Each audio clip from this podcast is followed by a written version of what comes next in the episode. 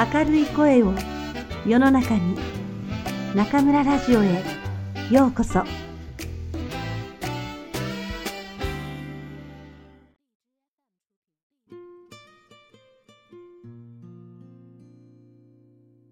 君たちは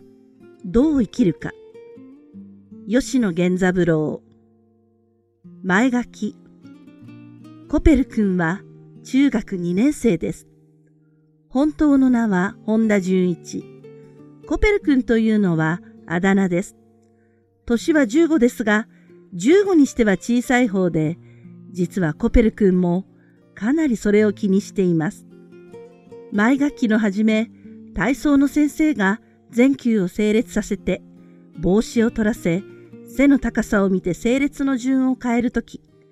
コペル君はそっと砂利の上に靴のかかとを乗せたり、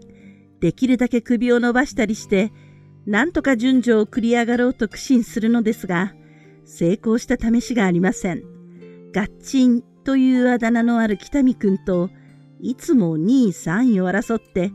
お互いに抜いたり抜かれたりしています。無論ビリからです。ところが、成績の方から言うとその逆で、大抵1番か2番、3番と落ちたことはめったにありません。この方はもちろん本当の成績順で数えてです。と言って、コペル君はテントリムシの勉強家というわけではなく、どうして遊ぶことは人一倍好きな方です。野球ではクラスの選手になっています。ちっちゃなコペル君が大きなグローブをはめて二塁を守っているのはなかなか愛嬌があります。何しろ体が小さいので、打撃の方は強打者ではありませんけれど、でもバントがお得意で、おかげでいつも2番打者に据えられています。成績が1番か2番というのに、コペル君は未だかつて級長になったことがありません。それはみんなの人望がないからというよりも、少々コペル君のいたずらが過ぎるからです。就寝の時間に先生に隠れて糸でつないだ2匹のカブトムシに綱引きをさせて喜んでいるようではコペル君を宮長にするわけにはいかないじゃありませんか。不警戒のたびに受け持ちの先生がコペル君のお母さんに言われる言葉はいつも決まっています。学業の方は何も申し上げることはありません。非常に優秀な成績で今度も出席を占めておられるようなわけです。ただ、このただが出ると、お母さんはまたかと思います。この後に続くのは、いつだってコペル君がどうもいたずら好きで困るというお話だからです。もっとも、コペル君のいたずらがやまないのは、一つはお母さんの責任かもしれません。お母さんは、警戒から帰ってくると、また先生のご注意を受けましたよ、と言って、コペル君によく言い聞かせるのですが、それがどうも厳しくないのです。実を言うと、お母さんにはこういうことで厳しい小言を言うことができないのです。なぜかというと、大体、コペル君のいたずらというのが、人を困らせたり、嫌がらせたりするようなひねくれたものではなくて、ただ人を笑わせて喜ぶ、至って無邪気なものだからですが、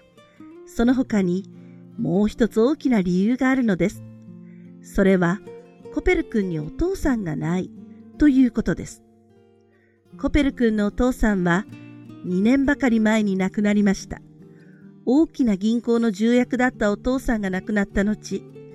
コペル君の一家は、それまで住んでいた旧市内の邸宅から郊外のこじんまりした家に引っ越しました。お母さんとコペル君の他には、バーヤと女中が一人、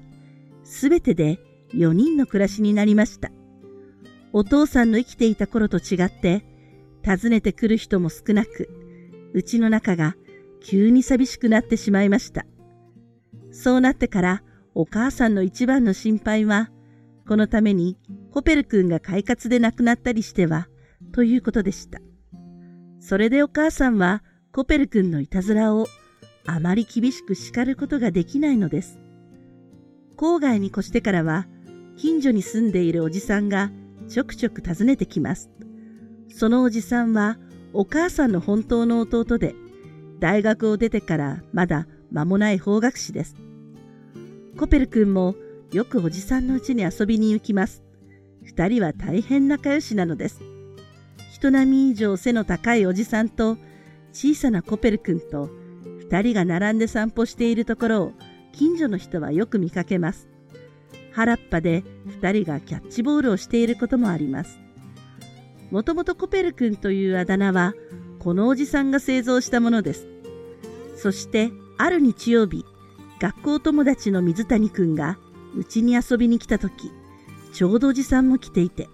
しきりにコペル君、コペル君とコペル君を振り回したものですから、それ以来、この名が学校にも伝わってしまいました。ホンダはね、うちじゃコペル君と呼ばれてるんだよ。と、水谷君が学校に来ておしゃべりしたため、学校の連中までコペル君と呼ぶようになったのです。今ではお母さんまで時々コペルさんなどと呼びかけます。しかし、なぜコペル君というのか。その訳を知っている者は友達には一人もありません。みんな訳は知らないで、ただ面白がってこう呼んでいるのです。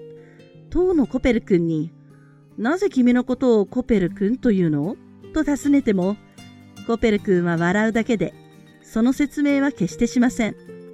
でも、こう尋ねられるとき、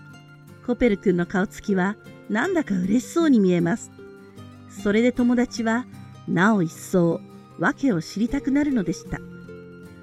皆さんだって、この点では、コペル君の友達と同感に違いありません。そこで、まず、コペル君の名の起こりから話し始めることにしましょう。それから順々に、コペル君の頭の中に起こった奇妙な出来事を皆さんに報告していくことにしましょう。何のためにそんな報告をするのか、それは読んでいくうちにわかります。